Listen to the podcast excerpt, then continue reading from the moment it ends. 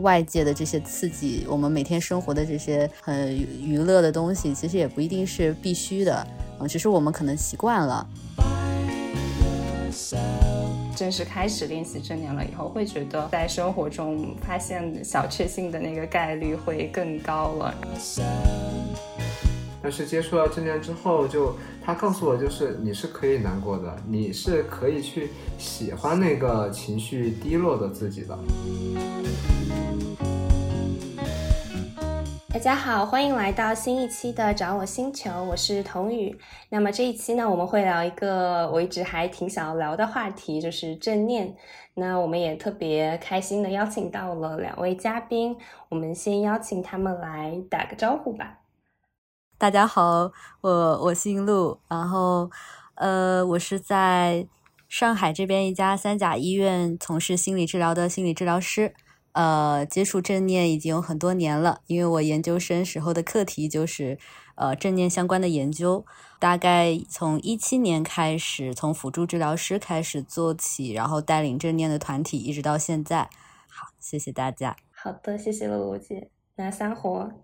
嗯，Hello，大家好，我叫三火，然后没有两位老师那么厉害啊，我是北京大学呃心理学院的大一的本科生，然后目前接触正念这个概念，总的也就一年左右的时间吧，也希望能和大家一起讨论，一起成长，谢谢大家。好的，谢谢三火。刚才三火叫我老师，我觉得我也不是能太能受得起，因为我 其实对正念接触也没有特别特别的久。对我其实开始正式练习正念的练习，大概就是一年左右。然后，所以今天也就是一个我们嗯三个互相交流，然后以及向露露老师学习的机会。你们叫我露露老师，我更不敢当了。都是一起学习了。好嘞，好嘞。那。我觉得我们在就是开始聊我们对正念的一些感受和体会之前，还可能有必要向我们不太了解正念这个概念的听众啊，介绍一下正念到底是什么啊？我不知道露露姐方便来给我们做这个介绍吗？啊，好呀。嗯，正念的话，其实我每次跟就是来访者去讲正念是什么的时候，都会直接用这个。呃，正念这两个字来解释，因为我觉得直接看这两个字，知道它的字义的话，其实就很能够理解正念的意思了。因为念上面是一个金，下面是一个心嘛，它就是此时此刻你的内心的状态。呃，正的话，很多人第一次会以为是。正确的念头或者是正能量之类的，其实这个这里的正指的是正在的意思，所以正念其实看名字就知道，它其实指的是有意识的把注意力放在此时此刻当下的身心的状态上。嗯嗯嗯，OK，哎，三火有什么补充吗？关于正念到底是什么？你的理解是什么样子的？嗯，其实我觉得老师讲的很好，但我其实自己有一个想法，就是正念就更像是一种另外的一个角度来看待我们的情绪以及我们身边正在发生的事情的这样的一个东西吧。对，嗯嗯，对，我觉得在不同的练习的过程中，都会对正念到底是什么有一些不同的理解。我记得就是我在刚开始接触正念的时候，然后是看到，呃，卡巴金博士的一个对于正念的一个定义是说，好像叫做有意识的觉察当下，然后去将注意力，呃，去集中于当下，对，然后对于当下的一切的观念都不做评判。这个好像是在他的书里一个比较经典的这样的一个定义，对，到底正念是什么？其实我是觉得说。一开始我对正念是到底是什么也是不太理解的，好像在这个练习的过程中，能够嗯真正的去感受到到底什么是正念，然后去培养自己的这种正念的状态。对，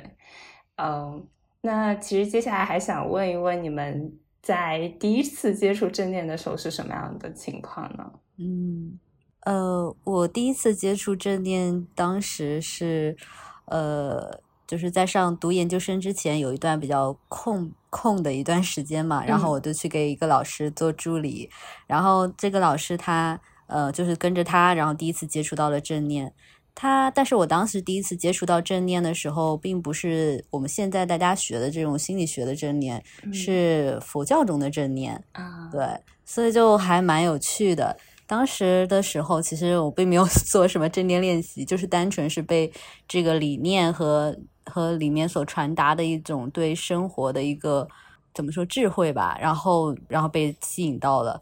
正式接触开始正念练习的话，还是因为要做研究，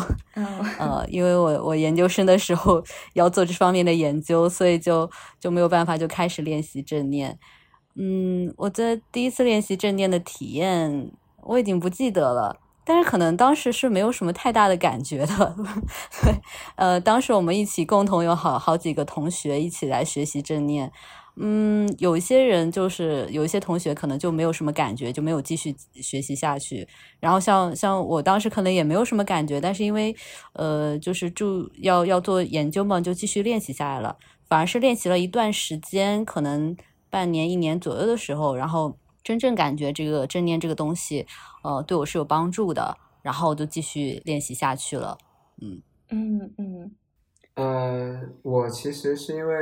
我上个学期大一嘛，然后是去一个老师的实验室，然后和他说想跟着他一起就是学习，然后他就他是他的主要研究方向就是正念，然后当时他就是给我讲了很多这个东西，但说实话，我第一次听到这个概念的时候，我会觉得，嗯，好像和我想象的。比较出入，就是我感觉它好像不太像是一个科学的东西，就是更像是一种很玄学、很玄妙的东西。所以当时其实我并没有太相信这个，嗯。但是后来就是因为我的一些课程，然后就学习到一些其他的东西，就我突然发现，好像正念这个概念，就是或者说就是正念这个方法，可能它真的很有用。然后我就去找了一些书，然后看了很多之后，我觉得，嗯，我有必要再深入了解一下。就包括我其实现在，我我的实验室老师有带着我做一个呃本科生科研的课题，然后它就是关于正念的，我选的方向就是关于正念的。然后也因为这个也有了，就也去做了一些正念相关的一些体验，但其实和那个。陆老师说的很像，就其实第一次练习的时候会发现，其实很难去做到，就是真正意义上的那种正念。说实话，我第一次练习的时候是差一点跟着那个音频睡着了的，然后。嗯，是慢慢练习多了之后，才慢慢嗯，在心里会形成一个感觉吧，就是在你练习的过程中，会慢慢的就通过这样的行为去重新认识到正念到底是个什么东西。对，嗯嗯，我觉得我的体验和你们两位都还有有一些这种类似的地方。我在最开始听到正念的时候，我就会觉得它。因为这个概念确实最早是来源于佛教嘛，所以我会觉得说它好像和宗教有一个很很紧密的联系。然后我自己其实是对佛教或者说其他的宗教是呃没有特别大的兴趣的，所以一度其实是甚至是有点稍微排斥的这种状态。但是后来好像在就是更接触了解了以后，才发现可能目前在这种西方的心理学体系里，它已经更多的就是科学的手段呀，去减压等等。对，然后在这个过程中，好像不断的在转变自己的观念。然后刚才三火提到说，第一次练习的时候有一些可能。快睡着啊，或者是这种很很觉得没有办法投入进去的体验，其实我也是这样的。我我在就是录这一期节目之前，我去。就是回忆了，认真思考了一下，我第一次练习正念的时候是什么时候？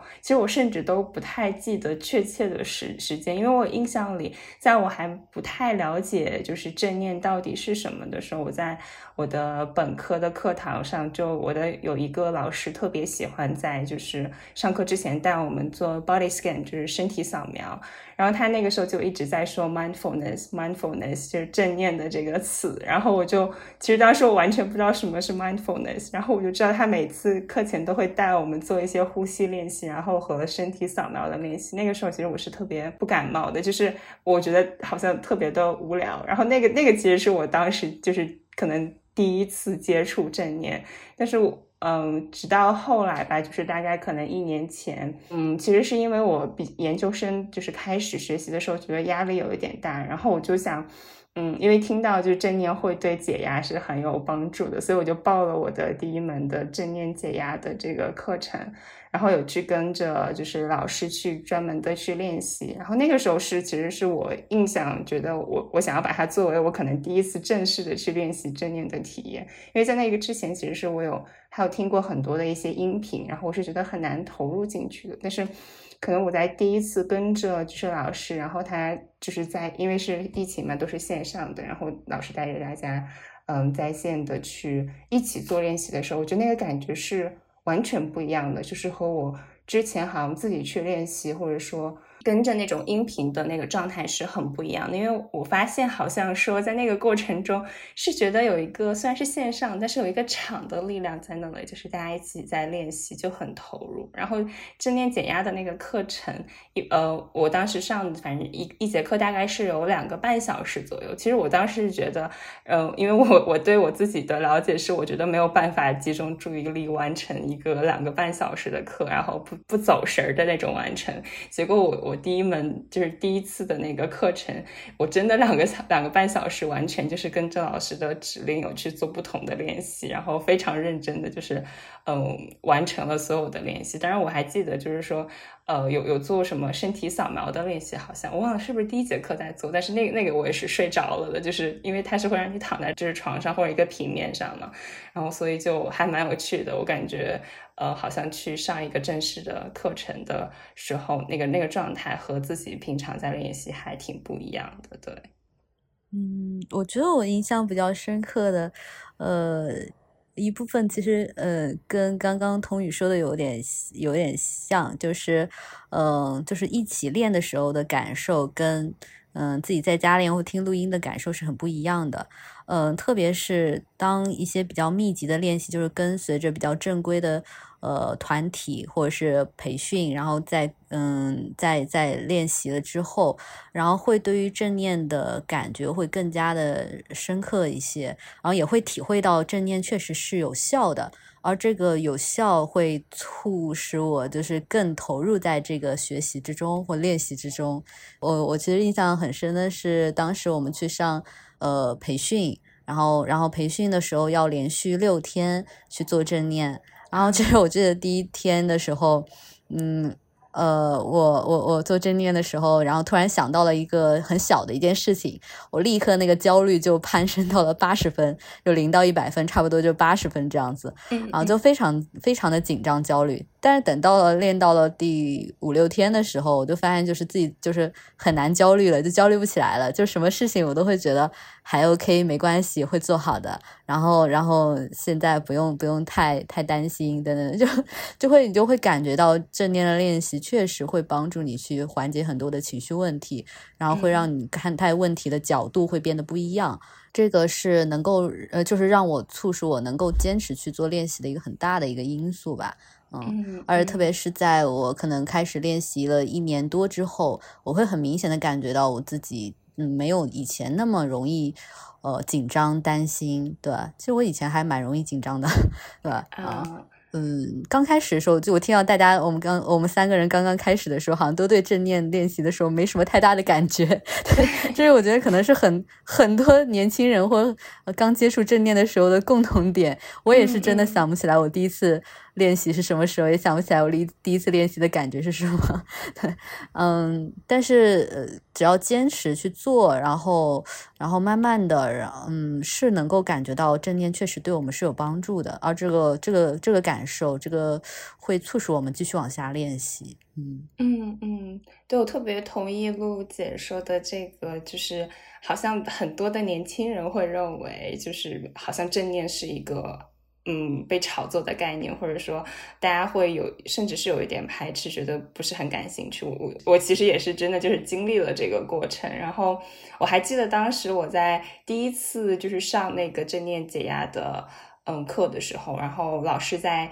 第一节课的时候就有讲一个一段，让我到现在就经常会跟别人去讲这个故事，就是我一直记得他说的那样的一段话，就是说，他说在练习正念的过程中，其实是有三种不一样的人，然后他说，嗯，第一类人可能是对于正念深信不疑，认为正念完全是有用的，所以他就会特别相信正念，然后第二类人可能是这种对于正念完全不相信的。然后第三类人可能是这种对于正念这个概念半信半疑，然后愿意去做一些尝试。然后他就问我们说：“那你们猜一猜，到底是哪一种人在就是接下来就是练习的效果是会最好的呢？”然后对我们当时也是有一些猜测嘛。嗯，最后他就会说，其实是第三种人，也就是说，那个对于正念练习半信半疑，他会觉得说可能有效果，但又不是完全相信的人。他说，因为可能完全不相信的人，他就会把这个正念练习完全排斥出去。那完全相信的人，他可能因为完全相信，反而不会特别上心的，可能去有一些练习，或者说在练习的过程中，嗯，不会有特别好的嗯这种效果吧。嗯，但是对于可能半信半疑的人，就是你只要去跟着指令去认真的去练习的话，都会有一些呃，就是不一样的体验的。然后我还记得好像在。卡巴金博士的书里也有读到过，就是他好像在开始他的那个减压门诊的时候，一开始也是，就是会有很多人去问他说：“你这个到底有什么样的效果？然后到底能不能帮助我去缓解我的症状啊，或者是帮助我真的减压之类的？”然后他好像给这些有疑问的学员的反馈就是说：“你只要跟着我练八周以后，你就会知道到底是一个什么样子。”然后真的就是大部分的人可能在跟他非常认真的练习以后，八周。都真的会给他们带来一些很不一样的改变，对。其实我是练正念的话，就是我一开始就我应该就是属于那种第三类吧，就是我一开始是嗯比较怀疑的，就是因为我当时学了一些正念的概念，然后我觉得它就是它可能有用，但是。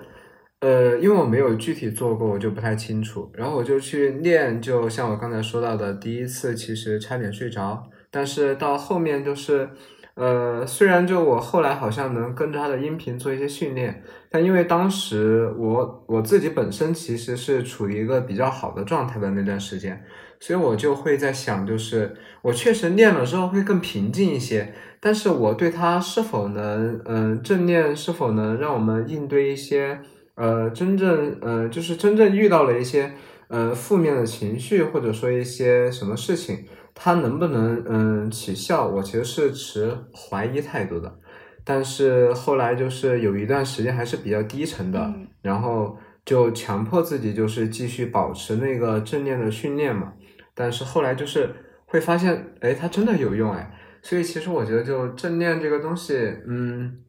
你要从理论上去论证它有用，好像还蛮难的。但是如果你坚持去训练的话，我相信就是随着时间的推移，就你真的会慢慢的找到那种感觉。对，嗯嗯，对你刚才提到了，就是说理论呃上去论证它有点难，我觉得可能。呃，我我个人的理解是，他可能从个人的角度上，你好像去有一个衡量的标准，有的时候还相对比较难。但是，就是好像还有蛮多的科学研究，嗯，有去论证过，就是他在呃从理论上可能更科学的角度去支持到底正念是不是有效果。我不知道，呃，你们两位对这个有没有一些了解，可以跟我们简单的说一下。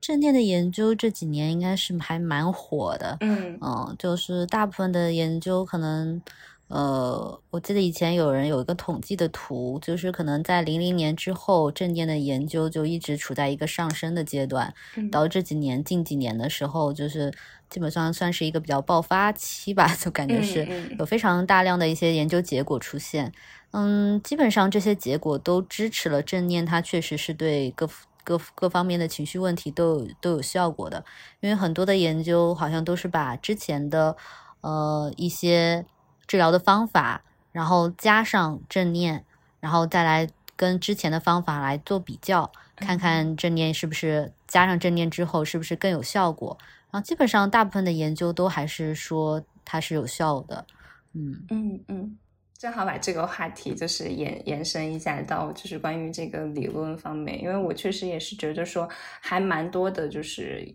呃心理学的研究目前是在，就像露露姐说的，是在嗯专注于这个领域的。未来我们也能够看到更多的研究，确实这也是目前比较火爆的一个研究领域，对。啊，然后回到我们刚才的话题，就是我刚才问大家有什么印象深刻的体验。其实我也想说说我自己的，因为我到目前为止印象最深的一次体验，就是我去参加的，在就是八周的课程那个正念减压的课程里面的那个一日进修。然后给我们不太了解一日进修的就是听众朋友，呃，介绍一下到底是什么。就是在那一天的话，可能就是不会去做其他的事情，就是从早晨开始就会有老师带领着，然后一起去做一些练习。因为我是在疫情之后接触的，所以我我说的可能都是以线上的方式。如果露露姐有补充线下的一些体验的，话，也可以就是一会儿说一下。对我我在线上的话，就是那个老师会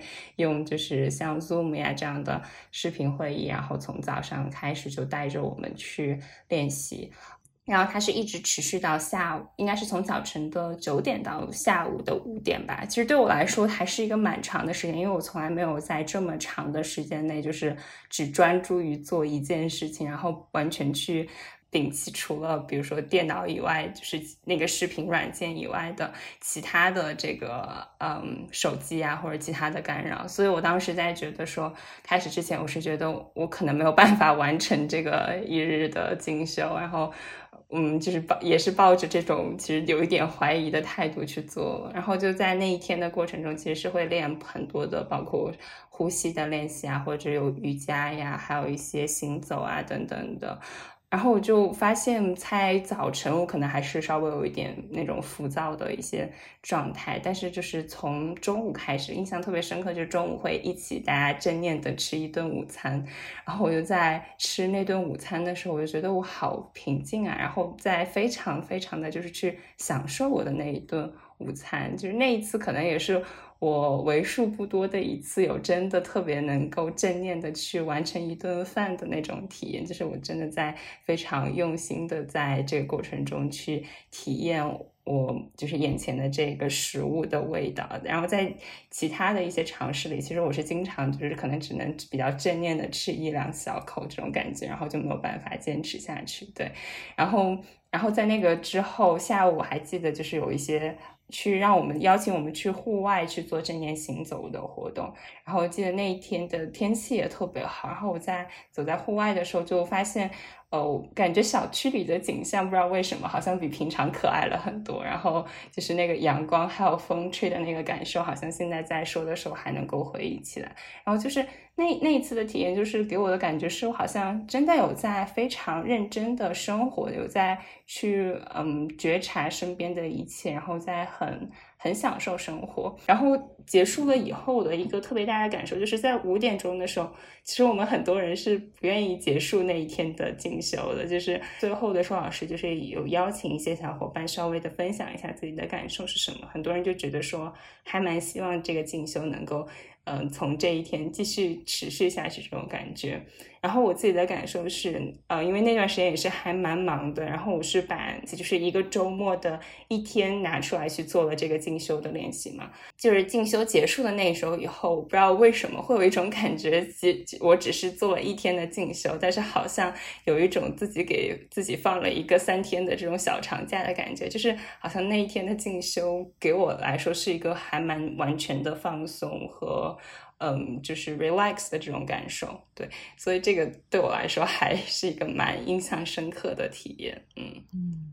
刚刚听童宇分享他的那个进修的那个过程，我觉得也是会让我回想起很多，嗯，以前线下去做练习的时候，很多很有趣的一些情况。嗯，就是确实，就是我自己在进修的过程中的时候，也会觉得，就是这种长时间的进修的过程中，也会。也会觉得心会慢慢的变平静，就像我刚刚说的，嗯，有的时候进到了最后的几天，我会感觉到自己好像就是整个人的那个呃状态，好像能量会好像都回来了一样，就可能去的时候很疲惫，但是到了要走的时候，会觉得好像好像得到了一个非常非常大的休息，然后嗯，整个人会非常有能量，然后你可以觉得自己可以面对很多的事情了，而且特别是很 不太容易焦虑。嗯，我觉得这个是非常嗯印象深刻的一面。嗯，但我同时也会想到我自己，其实也也嗯也也不在这个过程中，有的时候也不是全都是很开心的。嗯，因为我也想到有一次，然后是去嗯一个。怎么说？一个叫是进修营吗？就是它，它是一个连续的八天的一个在山里面的一个进修，嗯，然后，嗯，对，然后就是我们完全是住在里面，然后外面都是大自然。他每天就是从早上起来一直一直到晚上，然后大家一起在做正念。嗯，那一次的话是是我记得到到中间的时候，我就非常非常想要回家，因为因为整个人就是。呃，我们平常在外面生活的时候，我会觉得自己好像不是一个特别有有物质欲望，或者是特别喜欢玩、特别喜欢乐的一个人。嗯，但在那里的时候，因为你要把手机收掉，然后你每天都是吃吃素食，然后然后而且你每天没有任何没有什么娱乐，就是每天就是一起做正念，然后可能唯一的娱乐就是。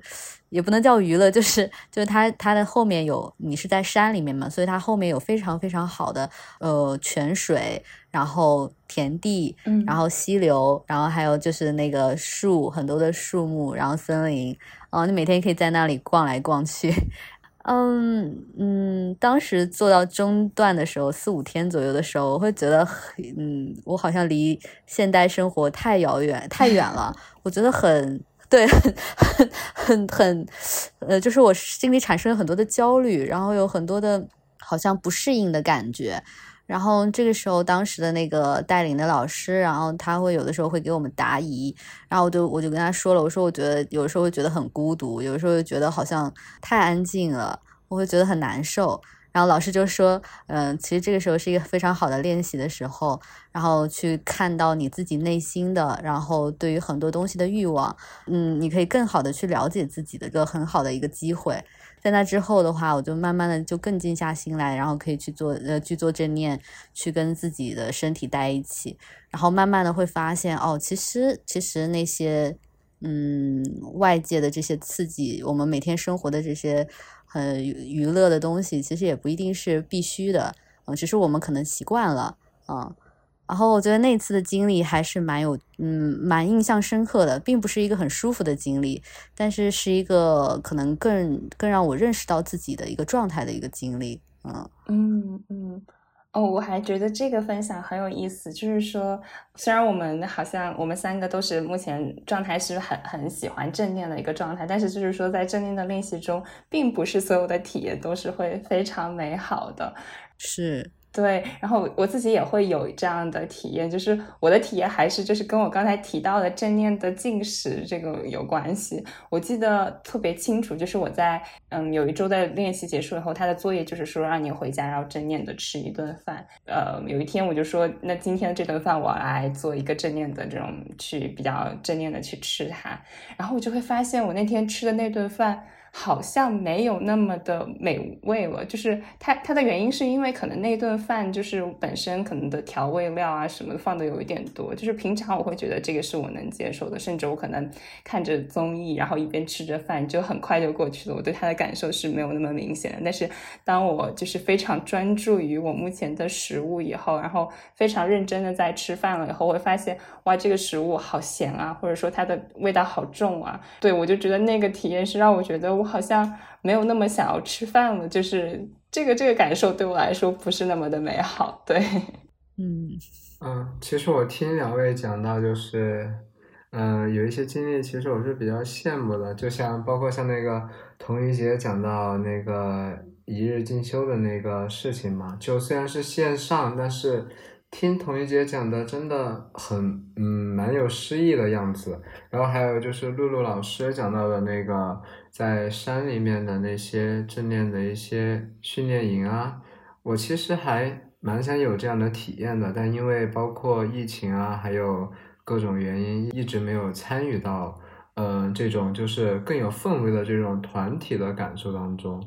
嗯嗯，所以我觉得就之后可能有机会的话。我也想体验一下团体正念的感觉。嗯，对，我觉得就是。平常去练习和参加一次进修的那个感受还是挺不一样的。虽然我进修的体验也不是特别多，我其实是非常想要去做一次能够线下的，然后几天的那种进修的这种体验，因为我觉得那个可能就和露露姐刚才描述的也许会有一些像。然后我其实也不知道自己到底能不能坚持几天，但是会感觉说应该是一个会蛮印象深刻的体验。对，嗯。那接下来我其实还想问你们的一个问题，就是说，其实我们也呃刚刚有聊到，比如说有一些呃不那么美好的体验，那为什么我们就是最后就是还目前来说，我们的状态是我们还是很喜欢正念，然后大家觉得说你们呃正念在吸引你们的一些点是什么呢？我我自己觉得，其实跟我刚刚说的也也有关，就是我在正念练习中是有收获的。啊，我就是确实看到了他对我生活的一个改变，和他对我嗯处理事情、处理情绪的一个改变。因为有看到收获，所以就可以继续下去。我觉得这个可能就是跟那种正反馈啊，就是在练习的过程中，是我是受到了练习本身带来的一个奖励，所以我会一直觉得这个事情是可以坚持、可以做下去的。嗯。嗯嗯，对，这个有有体验和就是感觉会有收获的这个感受还蛮重要的。我觉得我自己可能对于喜欢正念的感受也是比较类似的，就是在正式开始练习正念了以后，会觉得我好像在生活中有有点更爱生活的感受，因为就是会更多的去觉察。嗯，在比如说在工作或者学习中自己的状态，就是我其实特别喜欢的一个练习是正念行走的一些练习，对，尤其是在户外去做行走的。我刚才也描述了我在进修时候的那个感受，就是从那个之后我就特别喜欢去做就是户外的正念行走的练习，因为我是觉得说在那个时候是特别能够。呃，感受到就是周围外界的大自然的一些力量的那种感觉，然后能够呼吸着比较新鲜的空气。对于就是目前还在就是美国，然后呃疫情还比较严重，就是大家就是我还是比较常待在家里的状态下，那个是我为数不多感觉特别奢侈的对于大自然的那种能够去享受的一个机会。对，像我其实就是那个。嗯，你要说现在就是为什么还那么喜欢正念的话，就是，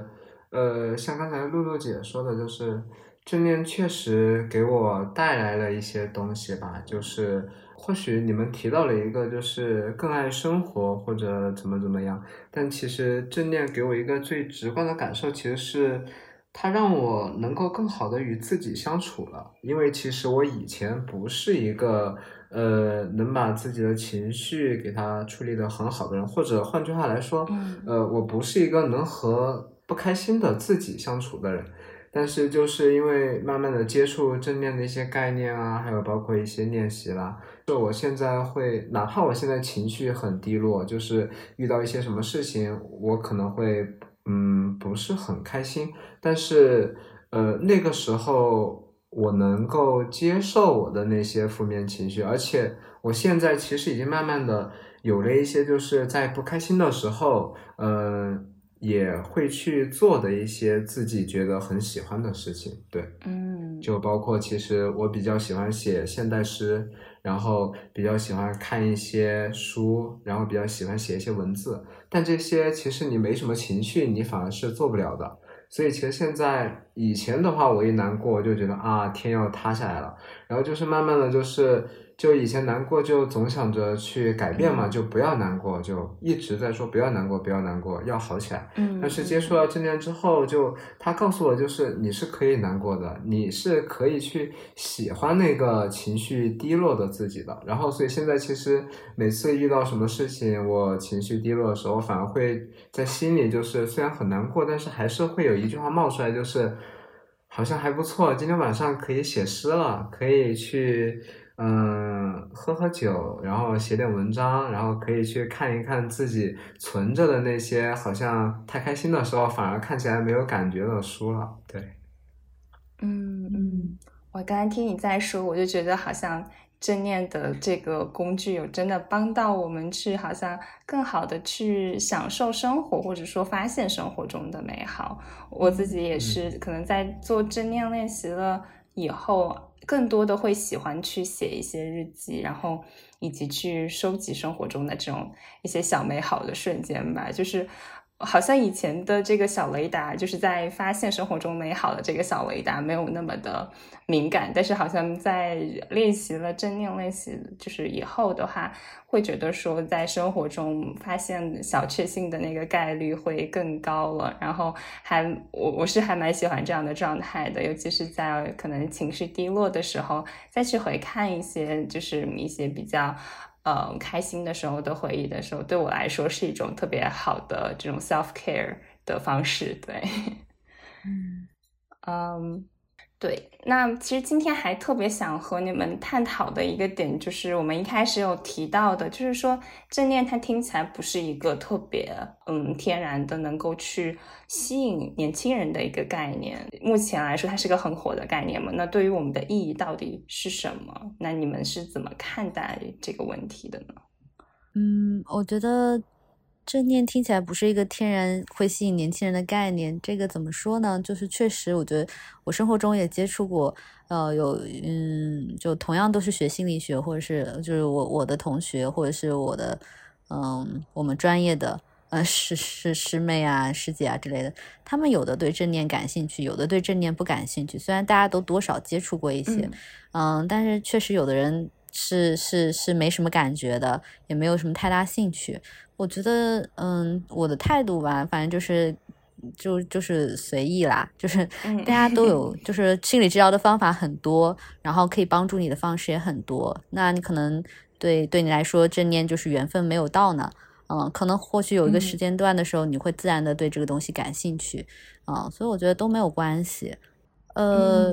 嗯，就只要你你你能找到适合你的方式方法都可以。正念其实我我自己的话，也只是我觉得它很好用，嗯，但它也只是工具之一，嗯，是一个很好用的工具。嗯，对，我觉得这个很重要，就是说它虽然是一个很火爆的概念，但并不代表着说好像它和每个人是有缘分的，或者说在现阶段你就一定要去嗯强迫自己啊，一定要去接受它等等的。我刚刚在听呃露露姐说的时候，说到缘分这个词，我就突然想到，嗯，我和我的老师之间的一些就是交流，就是我我因为我自己很喜欢正念，然后之前在上就是团体的咨询课的时候。然后我就有带大家做正念的练习，然后在做那个练习结束了以后，然后我的就是因为教授也在这个小组里，他就有分享他自己练习正念的感受，然后我们有一些探讨，然后他就和我说，在他刚第一次接触正念的时候，他觉得。嗯，就是他当时带领他做正念练习的那个人，是他见过的最不正念的人，就是那个人跟我们说的正念的那个定义完全相反的一个人，所以他当时对于正念是，就是因为这个人的带领，可能完全就觉得，觉得啊，这个这个东西好像很假，然后也也不是一个很适合我的概念。嗯，他就和我说，在我们他之后又做了更多的正念的练习啊，或者说在之后有再接触正念，包括我可能在带领大家做正念的这个过程中，他会觉得说自己的观念是有慢慢在改变的。我觉得那可能。从我现在的理解来说，也许就是缘分可能慢慢的在靠近他和他和正念的缘分这种感觉，对。然后他就觉得说，之后他可能是可以更多的去练习正念，因为他在练习的过程中，真的也慢慢的感受到了正念给他带来的一些力量，比如说，嗯，可能在焦虑的时候，会身体上会有一些反馈嘛，会有。身体很紧张啊，或者说肩颈啊，会有一些很疼痛，但是他可能练习之后就会觉得有一些舒展和放松的感受。对，嗯，然后我会觉得就是正念其实就是一个选择吧，就是它可能对于很多年轻人来说，呃，它不够吸引。我觉得我自己会觉得就是，就我最开始对它不感兴趣的原因，其实就是因为它是起源于佛教，就是宗教嘛。嗯，然后我会因为就是我对宗教不感兴趣，然后就导致我对就是呃从宗教里面的一些概念提炼出来的正念，我就会呃相对的有一些排斥。嗯但是我相信，就是像如果你提供一些机会，然后给一些年轻人，就是或者说给一些人，给他一些机会去了解正念，去更深入的认识正念到底是什么东西，然后再去通过实际的体验。就如果这样他都没有办法爱上正念的话，就我觉得可能就是那一类就是和正念这种方法本身不匹配的人群。那我也觉得没有什么，因为嗯，他们也会有自适合自己的那些选择的，对。嗯嗯，对。哎，那说到就是不匹配的，我不知道你们是，尤其是露露姐有有没有会觉得说，在你去可能带大家做正念的练习，有没有什么样的一些人是可能不适合做正念练习的呢？嗯，确实是有的。就像我我每次带正念的团体的话，呃，我也会发现，就是可能有一部分人他们收获会很大，可能到练习的中段的时候。他可能就已经很有感觉了，然后到最后的时候他会收获很大，甚至在结束之后还会坚持练习。但有一部分人可能是，呃，有一点有一部分收获，但是他可能还没有办法解决他所有的问题。然后有一部分人是真的没有什么感觉，嗯，可能上到最后一节课他就得出一个答案，就是可能这个东西真的不适合我，啊，也有的，嗯嗯，我觉得这也是都是挺正常的。嗯，然后嗯，我觉得那既然你是尝试在在开始的时候，我们都不知道这个东西会会会不会适合你，那我们就尝试看看。那做完了，你发现这个东西不适合你，那你也得到了一个答案。那嗯，你可以寻求其他的治疗，也都 OK 的。嗯嗯，对，我觉得好像总结一下我们刚才说的，我我会觉得说，好像我们其实都在表达，嗯，其实正念。其实它就是一个工具这样的一个概念，它并不是说，嗯，好像就是大家一定都要去接受的。可能你可以去尝试，就像你去尝试不同的生活中的去食物呀，或者说去尝试啊不同的生活方式等等的。看可能如果适合你的话，那你就可以更多的去接受它，然后去练习它。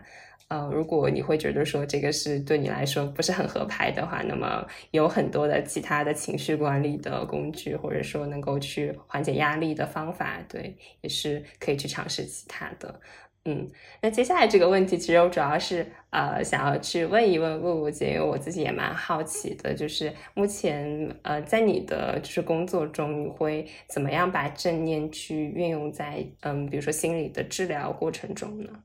嗯。一个很大的一个应用呢，就是已经成型的，呃，就是 MBCT、M 呃呃 DBT 之类的治疗，嗯，呃，然后我们我们会带领，就是这样，就是像像我的话，现在在医院里，我们会带领呃常规的 MBCT 的团体，嗯啊嗯，然后我自己的话，然后我们现在也在做青少年的 DBT 的团体。所以在这些常规的团体中，我们就会使用正念。呃，在个体治疗中也会用，有的时候也会用到正念。嗯，当如果来访者他自己有的有的时候是来访者自己提出来的，就有的因为有的来访者其实久病成医了，就他他可能对于他自己这个呃方面的一些治疗，他可能多少都有些个了解，所以他可能会主动提出来，然后我想做正念方面的呃心理治疗，嗯，可不可以教我？然后我们就会在这个治治疗中，个体治疗中也会用到。有的时候是感觉对方可能是适合的，嗯，比如他经常会有一些身体上的感受，嗯，然后或者是他的反思的能力很好，然后有时候也会尝试在开始和结尾的时候带他做一个正念练习，嗯嗯。然后同时的话，我觉得一个很重要的一个运用的话，不仅是在来访者身上，还有是在我们咨询师自己身上，嗯，咨询师、治疗师自己身上。然后，呃，因为正念练习其实可以帮助我们去更好的能够在当下能够观察到，呃，就是能够稳住吧，对，然后能够稳住自己，然后能够更更好的能够观察到此时此刻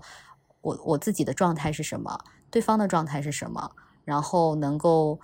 在很多的你想要去回应或表达的时候，之前能够停下来，呃，真正的在内心里考虑一下这个事情到底是不是要这么回应，到底是不是应该怎么去选选择怎么样的回应更合适？对我觉得这个正念其实对于咨询师本身其实就很有帮助。嗯嗯，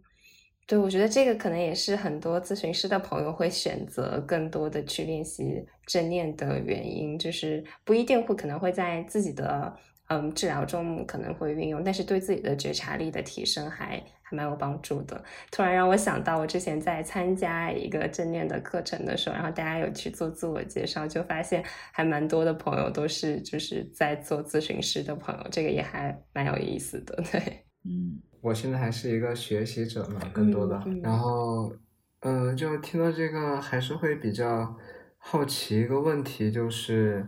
像在这样的团体当中，呃，我我想问的就是那一类人啊，就是他可能本身，呃，刚接触的时候，他就真的是完全一点兴趣都没有，可能他最开始只是被迫，就或者无路可走了，就是或者说。直接被自己的亲戚啊、朋友啊就直接拉进来，然后说你去做一下这个，这样心态的这一部分人，他就呃在这样的练习之后，他是会呃因为正念会得到一些帮助吗？就其实我自己会比较好奇。嗯，其实不管他是出于什么原因来的，嗯，只要他愿意去做练习的话，然后其实他就已经投入在这个团体中了。嗯，呃，而且我们其实经常大部分遇到的是成人来。来参加嘛，所以他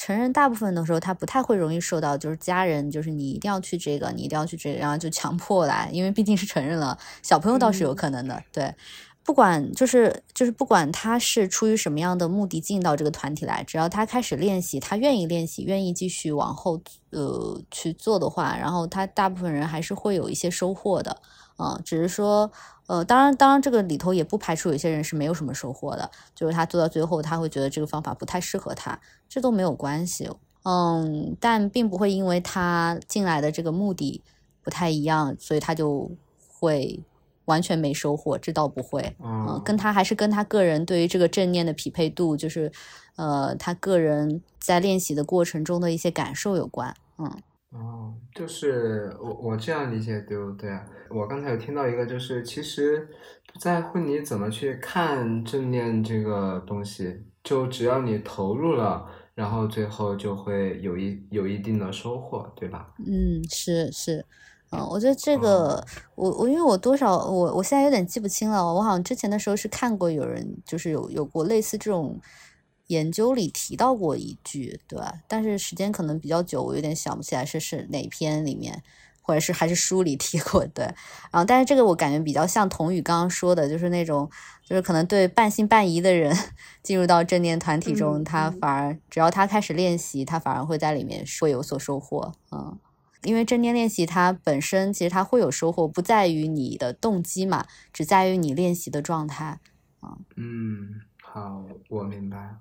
好的，其实我我觉得啊，我们可能关于我们的感受这一部分聊的差不多了。然后接下来我还准备了就是几个呃，我在就是录制之前有问到我的朋友，就是呃他们关于真人的一些小疑问，然后也算是一个小的 Q&A 这种环节吧。然后我也是来替他们提一下嗯这些问题，然后。想想请两位来帮忙回答一下，包括我自己，如果有什么我也可以回答。对，首先第一个就是说，我们经常会把正念还有冥想这两个词会放在一起。那关于这两个词，它到底是同一个概念呢，还是有什么不一样的区别？嗯，它是一个什么样的关系呢？嗯，我自己的理解是，嗯，其实正念也属于冥想的一种。因为冥想其实它的范围可能我觉得更广一些，然后有包括的练习可能更多一些。我觉得正念是其中一种。嗯嗯，三火如果有什么补充也可以直接说。嗯，好，就是，哦，我觉得老师讲的很对，但是我之前对于这两个概念的理解，其实是我我自己的理解啊，它不一定对，就是。我之前想的可能就是，呃，大家认识的或者说大家理解概念里的那个冥想，我觉得它可能是一个呃放空，就是把自己的那些思维啦、各种啦给它放空的过程。然后像正念的话，我觉得它更多的强调的其实是有意识，但是非评判性的一个对于当下的一个关注和觉察。然后我我就会觉得这个可能就是二者的一个区别，对。我觉得西方在用的是用这两个词的时候，我我不知道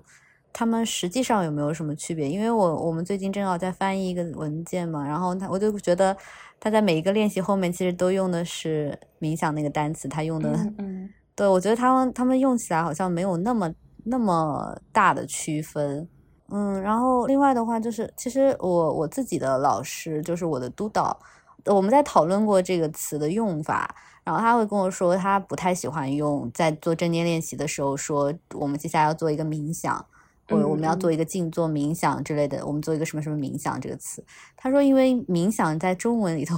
很多人会感觉好像有点太神秘了。对对，好像就听起来会有点太神秘，或者是好像有什么有有一点有点像宗教或之类的感觉。他他在指导我的时候，然后他会觉得，嗯，他会用静坐，对他又会他说我他呃对，然后也也使我呃有了这个习惯，就是我我其实不太说冥想，就我们说练习的时候就会说，嗯，接下来做一个静坐练习啊，然后消除一下这个 这个嗯神秘感吧，嗯。嗯嗯。对我的感受也是很类似的，就是在听到冥想这个词的时候，总觉得好像是一个佛学的概念，或者说它好像充满了神秘感。就是我们刚刚提到的，很多年轻人可能也会因为这个词被。去被劝退，对，但其实好像呃，我们在说的更多的正念的练习，它其实可能就是呼吸的练习，或者说很多时候在教你怎么样去放松身体，然后你把它想象成一个，比如说身体放松的练习以后，好像那个接受度就会更高一点，这种感觉。嗯嗯，是的，对，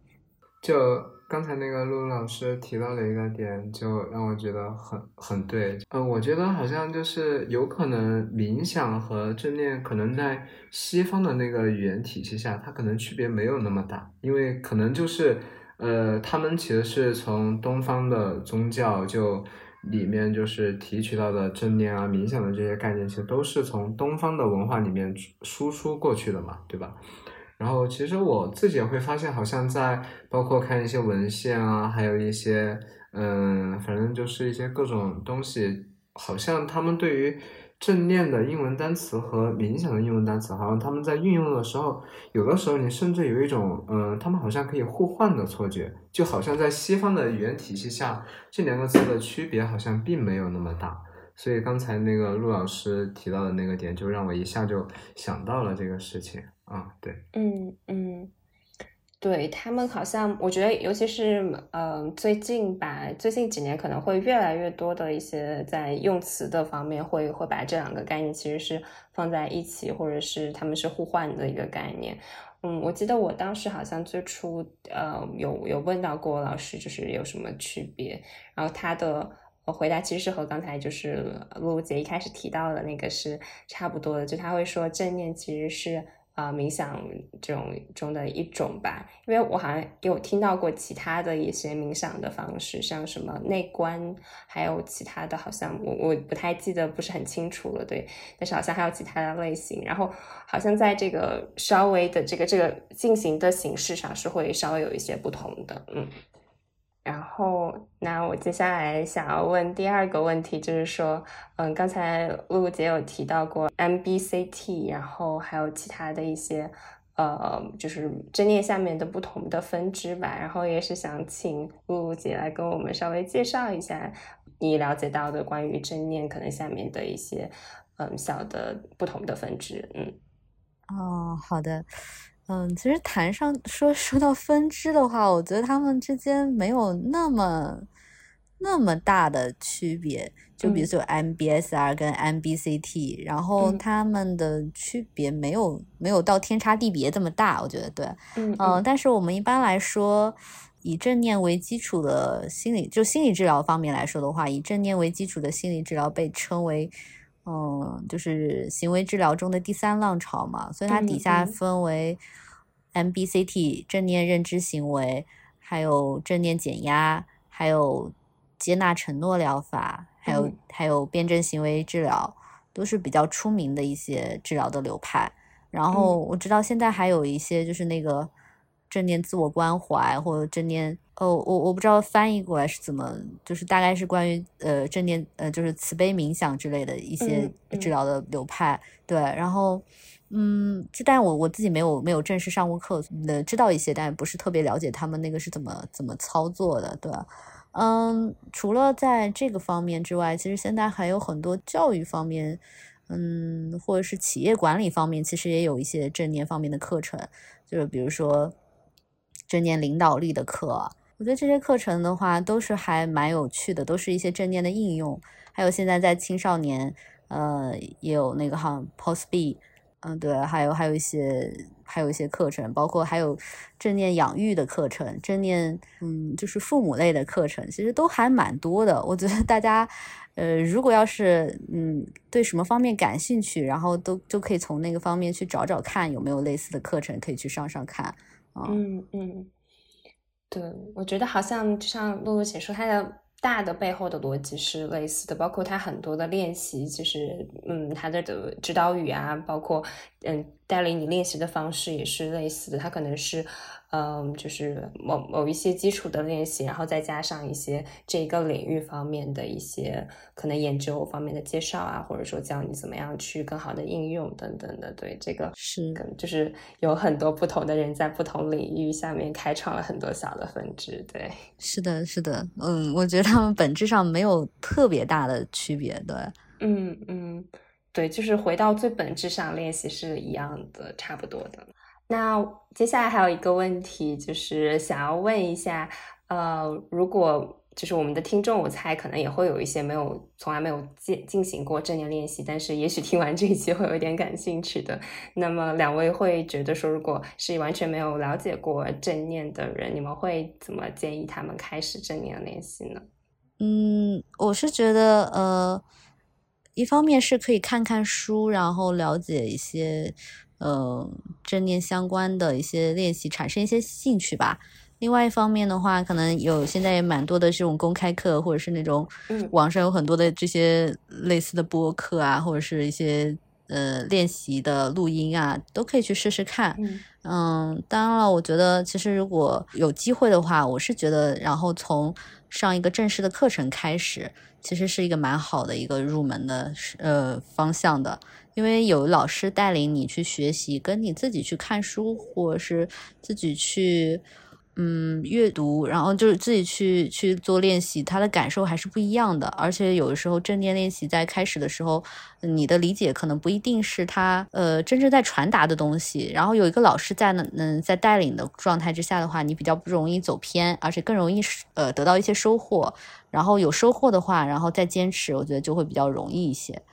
嗯。那三火呢？在就是关于如何开始正念练习，你的想法是什么？呃，就是其实我刚才就听到那个露露姐讲的那个第一种，好像其实就是我的一个学习思路嘛，就是先是知道了这个东西，然后去找一些书来看，然后又是在网上做一些，就是或者说网上找一些那种录音的音频啊，还有各种资源来自己进行学习。然后可能在第三步，可能就会才是去做一些这样的一个比较呃比较正式的一个团体的一个体验。但其实我刚才就听露露姐讲，我其实就想到，就如果是我建议的话，我其实并不建议就是呃想要尝试的听众去和我这样一样的去做，因为其实我自己这样走过来，我会发现就是像刚才露露姐提到的，就是。很多东西你自己是想不明白的，包括看书，因为它很多概念其实是，嗯，怎么说呢？它和你的理解是有偏差的，或者说你其实，呃，就是你看书，你自己看书，你其实是没有办法去，呃，真正的感受到就是这个东西到底是什么。但是如果你在一个团体中，嗯，团体的带领老师他是会，如果你有什么问题。包括你对于正念的一些概念啊，还有包括你应该怎样去进行正念啊，是带你的老师是会回答你的。我觉得就这样，呃，有这样的一个反馈，还有包括有周围一起学习的人，这样的一个像刚才那个童宇姐最开始提到那个场，就是有那种场的力量，在我觉得。以一个比较正式的一个团体体验来作为你真正去学习或者说去认识正念的一个开始，我觉得是很好的。然后在这样的体验，就是先体验之后再去找一些相关的书籍来看，我觉得可能会比像我这样就是就是也没什么人教，然后就自己找来看，可能会。更好一些，整个可能还是会更容易去更快的理解和运用一些吧。对，嗯嗯，对，我觉得刚才可能两位都提到了一点，就是。嗯，那个老师的反馈还蛮重要的。就是其实去上一门课，可能最重要的那个环节，就是当你有一些问题的时候，你是可以和老师进行交流的，然后能够更好的理解。包括我觉得可能，嗯，有过一些正念练习经验的小伙伴都会知道，可能在这个练习的过程中是会有很多的问题的。你会很疑惑，比如说为什么练自己练习的时候啊会睡着？那这个是不是正确的？或者说到底怎么样练习正念是是有帮助？住的之类的，对，就会有很多这样的一些问题，所以好像有老师的指导还蛮重要的。然后刚才其实你们也提到了，就是说要去看一些书籍啊，或者说可以去嗯找到一些资源。你们有没有就是关于正念资源的一些推荐呢？或者说大家如果真的想要去读一些相关的书，你们会推荐读什么书呢？嗯，一般我会推荐那个《八周正念之旅》。哦，然后而那本书的话，不仅作为入门书可以去读读看，然后，呃，它也是同时是一个八周的 MBCT 的一个学员用书，对，然后所以就是我觉得可以，嗯，那本书是可以去读读看的。还有就是，嗯，像一些比较经典的大师写的书，比如说什么穿越抑郁的正念之道啊，或者是什么。那种卡巴金写的一些书，比较通俗易懂的，都可以去读读看。嗯嗯，对，我觉得这一期我可能在之后编辑的时候，也会把就是刚才露露姐提到的，以及我可能想到的一些比较好的书籍，也可以放在我们的简介栏里。如果我们的听众朋友需要的话，也可以自己去看一下。嗯。嗯，然后最后，其实我还想要给我们露露姐的小组来打一个广告，因为其实，嗯，露露姐也是我们找我这边的正念小组的带领师，然后目前有在带领一个正念的小组的练习，然后，对，是一个免费的小组，然后想要请露露姐也来简单的，要不说说一下，介绍一下你的小组，来打个小广告。啊，打个小广告，好的，嗯。嗯，我们现在呢，在这边开了一个公益的这种带领正念练习的小组。嗯，不管你是有基础的还是没有基础的，只要你对正念感兴趣，想要试试看正念练习的感受是怎么样的，你都可以来参加。呃，时间是周三和周六啊，呃，一般可能会一个小时左右。嗯。只要你对正念感兴趣，就可以来听听看。嗯，对，就是刚刚我们提到了，其实有老师带领是很重要的，所以大家可以抓住这个机会，然后也也会有机会在就是小组里跟露露姐有一些交流。如果关于有正念的任何的问题，我我想帮助呃那个听众问一个问题啊，就本身我自己也想问一下，就是我想问一下露露姐，就是那个小组，因为本身我了解到就是已经办过几期了嘛。就是之前的几期，我自己是因为还在期末，或者说还在有一些就周三的，之前是只有周三有课嘛。当时那个周三的课是完全跟我的上课时间是冲突了的，我就没有去参加。就我想问一下露露姐，就是像这样，就是前几期是没有参加过的这样的一些同学，或者说一些听众朋友，就是他如果想参加的话，呃，就在下一期加进来会。有什么影响，或者说在进行这样的一个体验前，他们需要提前准备一些什么东西吗？嗯，这个小组它是一个开放式的小组，所以它其实没有呃没有门槛，不需要你什么就是一期一期都来这样子，就它只是给你一个时间和空间，然后有一个老师在这里，然后你有这个你的时间也恰好合适，你就可以来参加。嗯，所以不，你不需要准备什么，只要准备好你自己和 你的一个空间就好。嗯，然后对，嗯，然后周我们是有两个 两个那个带领者，嗯，周周六是另外一位老师，也是一个很有经验的老师。反正就是，嗯，只要大家时间是 OK 的，然后你就可以来参加。对我们随时都欢迎。然后每次的时候，我们可能会稍微让大家开始的时候做一个小介绍，就是你对正念的了解是怎么样的，你怎么称呼你，这样我们好安排这一次的一个练习。对，比如说你已经是很有经验的，那我们就可以安排一些比较难的练习。你是没有什么经验的，大部分人今天来参加都没有什么经验，我们就从简单的练习开始，嗯，这样子，对。好的，谢谢。对，也谢谢三火问这个问题，我觉得很棒。然后也谢谢这个问题。对，谢谢露露姐的解答。然后对，那我关于就是这个小组的一些消息，到时候也会被放在我们的就是简介栏里面，然后也欢迎大家去关注一下。对我们今天也聊的差不多了，然后特别感谢今天有露露姐还有三货来跟我一起来聊这个话题，因为我自己真的是对正念还蛮喜欢的，所以一直想要聊这个话题很久了。然后谢谢你们能够跟我一起来，就是这一个小时来探讨一下关于相关的呃一些问题。对，嗯，就很感谢大家能来听我们在这里叨叨了这么久的正念的内容。如果 听了之后，对正念感兴趣的话，随时欢迎你来参加。然后，呃，我们的小组，然后不管你是以什么样的方式，然后听说过正念，都希望你能够去试试看，然后看看这个东西到底对你有没有什么帮助，去尝试看看。嗯啊，然后希望你能找到一个让自己更开心，然后生活的更幸福，然后能更好的跟自己相处的一个很好用的工具吧。嗯嗯嗯。然后就是我想最后给听众们分享的就是，大家一定要相信，就是我自己的经验啊，就是我自己的一些经历，就真的告诉我，正念这个东西，你去试一下，你不要管它，就是你你可以怀疑它，你就抱着这种怀疑的心态去试一下，你给正念一个机会，也给自己一个更多的选择吧。如果大家就是没有什么其他的渠道去接触正面的话，也欢迎大家加入我们的这个正面的小组来进行实际的体验一下吧。嗯嗯嗯，对，谢谢两位。然后，那我们今天的就这一期播客可能就录到这里。然后，希望真的有听众朋友，也许听了这一期会对我们的就是。正念的练习啊，以及我们的正念小组会有更多的兴趣。那非常感谢两位一起来聊这个话题。那我们就和大家说再见了，拜拜，拜拜，拜拜。Find